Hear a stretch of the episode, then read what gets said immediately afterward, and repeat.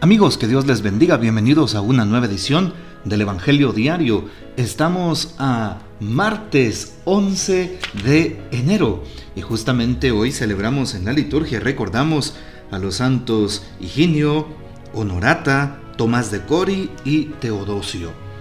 Santo Tomás de Cori nació en el año de 1655 en Cori, Italia. Fue sacerdote franciscano Padre amabilísimo y devoto de la Santa Eucaristía. Su fama de santidad suscitaba que muchos religiosos y cristianos laicos acudieran a él a pedir consejo. Su predicación era tan clara y sencilla que conmovía a quienes lo escuchaban y los impulsaba a reconciliarse con Dios y a vivir la fe intensamente. Murió el 11 de enero de 1729. Fue canonizado por San Juan Pablo II el 21 de noviembre de 1999. Pidamos pues la poderosa intercesión de Santo Tomás de Cori, presbítero. Hoy meditamos el texto de San Marcos capítulo 21b, mm, perdón, San Marcos capítulo 1 versículos del 21b al 28. En aquel tiempo se hallaba Jesús en Cafarnaúm y el sábado fue a la sinagoga y se puso a enseñar. Los oyentes quedaron asombrados de sus palabras, pues enseñaba como quien tiene autoridad y no como los escribas. Había en la sinagoga un hombre poseído por un espíritu inmundo que se puso a gritar, ¿Qué quieres tú con nosotros, Jesús de Nazaret? ¿Has venido a acabar con nosotros? Ya sé quién eres, el santo de Dios. Jesús le ordenó, cállate y sal de él. El espíritu inmundo sacudiendo al hombre con violencia y dando un alarido salió de él. Todos quedaron estupefactos y se preguntaban, ¿qué es esto? ¿Qué nueva doctrina es esta? Este hombre tiene autoridad para mandar hasta los espíritus inmundos y lo obedecen. Y muy pronto se extendió su fama por toda Galilea. Palabra del Señor, gloria a ti, Señor Jesús. Muy bien, Hoy es importante entonces darnos cuenta de la enseñanza que Jesús hacía en Cafarnaúm.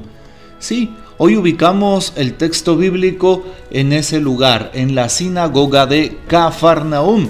En ese contexto Jesús está enseñando enseña a la gente, enseña a los pobres y necesitados, enseña al pueblo y seguramente estarán los letrados, los fariseos al tanto para tratar de hacerlo caer. Pero Jesús, a pesar de eso, enseña siempre con autoridad. Y ahí lo dice el texto bíblico. Al empezar, se puso a enseñar. Quedaron asombrados de sus palabras. ¿Por qué? Porque enseñaba como quien tiene autoridad y no como los escribas. Qué importante es esto. Y para que nos demos cuenta qué era lo que Jesús hacía. Él no habla entonces con, em, con una autoridad como lo hacían los de su tiempo ¿sí? Por intermediarios. No, como muchas veces em, pasaba precisamente con los profetas, ¿sí? Eh, ¿Qué hacían los profetas? Empezaban diciendo, esto dice el Señor. En cambio Jesús no, Jesús siempre afirma, han oído que se dijo a los antiguos o a los profetas, pero yo les digo lo siguiente, ¿sí? No citaba, no, no empezaba precisamente con esa cita que hacían los, los antiguos profetas, Jesús no necesitaba entonces de intermediarios para hacerse notar. Su palabra tenía peso, tenía fuerza por sí misma. Sí, no habla con autoridad vicaria, con autoridad eh, pasajera, sino una autoridad propia. Tampoco hablaba como los rabinos de su tiempo, los maestros de la ley. ¿sí? Comentaban las escrituras en base a, ir haciendo citas de, de, otras autoridades, de la Mishnah, que es la tradición de los judíos, o de otros libros. No, porque de esa manera hacían más cargada precisamente la charla o pues la catequesis, la predicación. El estilo de Jesús, de enseñarte Jesús, era eh, liberador un anuncio para los sencillos, un anuncio de buenas noticias y por eso captó rápidamente la atención de aquellas personas. Tenía un carisma impresionante nuestro Señor y por eso ese don que Jesús tenía nadie más lo podía imitar, nadie más lo podía tener. Claro, más adelante Jesús le da ciertos dones y carismas a algunos de sus apóstoles para que en su santo nombre puedan llevar la palabra y ojalá que nosotros también podamos llevar esa palabra con autoridad. Y la, la palabra de Dios cuando se vive, se percibe. No personas que, que solo hablan y su corazón está alejado de Dios. No personas que solo buscan un interés y que no tienen contenido se nota en las personas que hablan por hablar, que hablan simplemente de Dios, pero nunca han hablado con Dios, nunca han tenido un encuentro vivo y personal con Jesús. Hoy Jesús habla con esa autoridad y así, de esa manera, invita a la iglesia a que hablemos, los pastores, a que hablemos los que escuchamos la palabra, a que le hables tú como padre o madre de familia a tus hijos con esa autoridad y convicción de haber encontrado un tesoro, con esa autoridad de Dios. Qué hermoso, ¿verdad? Así es. Que hables tú que eres un catequista con esa autoridad a aquellos que están aprendiendo sobre los misterios de la fe, sobre los sacramentos. Tú que eres una persona de iglesia o de fe, que hables con autoridad. Tú que eres un cristiano comprometido, que en tu trabajo, con tus amistades, hables con autoridad y abiertamente de estas cosas. Es la invitación que Jesús nos hace. Donde quiera que estemos, construyamos el reino, seamos evangelizadores. También nos dice el texto que en la sinagoga de Cafarnaúm se presenta un poseído por un demonio, un espíritu inmundo, y se puso a gritar. Veamos qué era lo que decía, escuchemos. Decía, ¿qué quieres tú con nosotros, Jesús de Nazaret? Has venido a acabar con nosotros. Vean ustedes qué interesante. Jesús todavía no se había revelado como el Hijo de Dios. Sí, claro, ya en las bodas de Caná fue su primer milagro, nos dice San Juan, el, el, Evangelio de San Juan, ¿sí? Pero nadie había reconocido todavía en Jesús al Mesías. Y un espíritu inmundo lo hace. ¿Qué quieres tú con nosotros, Jesús de Nazaret? Has venido a acabar con nosotros. Ya sé quién eres, el santo de Dios. Y Jesús le dice, cállate y sal de él. Lo reconoce. Aquel espíritu inmundo reconoce la autoridad de Jesús, de Jesús, reconoce la presencia real de Dios frente a él, reconoce a aquel que lo puede expulsar, aquel que ha sido su creador y aquel que puede terminar completamente, fulminantemente con él. Reconoce a Jesús, reconoce a Dios, reconoce al ungido, reconoce al Mesías. ¿Cuánto nos cuesta reconocer a Dios? ¿Cuánto te cuesta a ti, a mí reconocer a Dios en los sacramentos, reconocernos en la Santa Eucaristía? Dejamos solo a Jesús en el sagrario, dejamos solo a Jesús los jueves eucarísticos, dejamos solo a Jesús el día de la Santa Misa en domingo, preferimos otras cosas a Jesús muchas veces. Sí, no logramos reconocerlo. No logramos reconocer a Jesús en la oración, no nos interesa, nos aburre el Santo Rosario, por ejemplo, dejamos solo a Jesús, no queremos reconocerlo.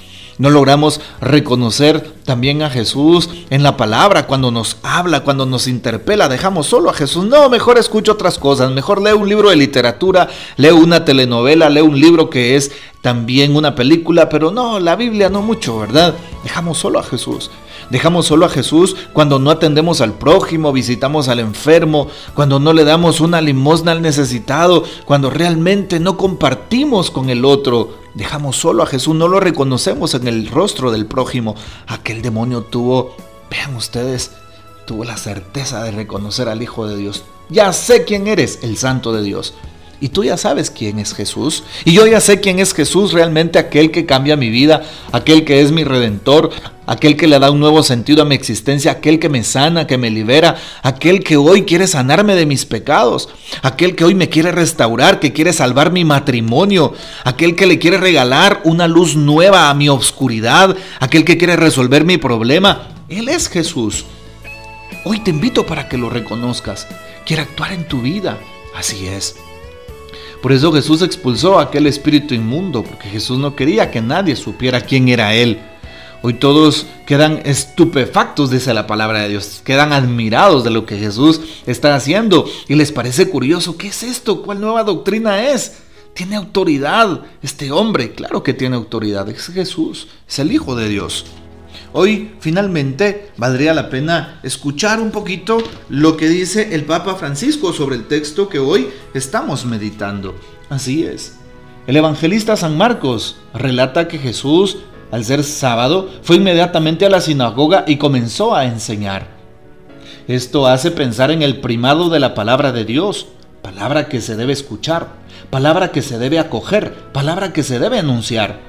Su preocupación principal es comunicar la palabra de Dios con la fuerza del Espíritu Santo y la gente en la sinagoga queda admirada porque Jesús les enseñaba con autoridad y no como los escribas.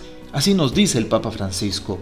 Vean ustedes cómo hoy Jesús entonces se lleva la primacía. Ojalá que le demos también la primacía en nuestras vidas. Nos sentimos muchas veces dominados por un mal sentimiento que bloquea, atenúa y amenaza nuestro corazón. Tratando de creer en tantas cosas del mundo, menos creerle a Dios, a esa autoridad que tiene. Muchas personas le creen más a un brujo, a un centro de espiritismo, le creen más a otras cosas que a Jesús mismo que puede sanar, que puede salvar y que puede curar. Así es. démonos cuenta de esto. Muchas veces estamos tentados u obsesionados con otras cosas y no logramos superar nuestras propias debilidades, sentimientos y vulnerabilidades. Hoy le pedimos a Jesús que nunca olvide tratar de curarnos, que nunca olvide hacer lo que hizo con aquel hombre que estaba poseído, sanarnos y liberarnos. Es lo que le pedimos hoy a nuestro Señor y es lo que quiere hacer precisamente en nosotros, pero pide nuestra voluntad y que abramos el corazón de par en par. Que el Señor nos bendiga. Nuestra Madre Santísima nos guarde y gocemos de la fiel custodia de San José. Y la bendición de Dios Todopoderoso, que es Padre, Hijo y Espíritu Santo, descienda sobre ustedes y permanezca para siempre. Amén. Comparte este audio y hasta mañana.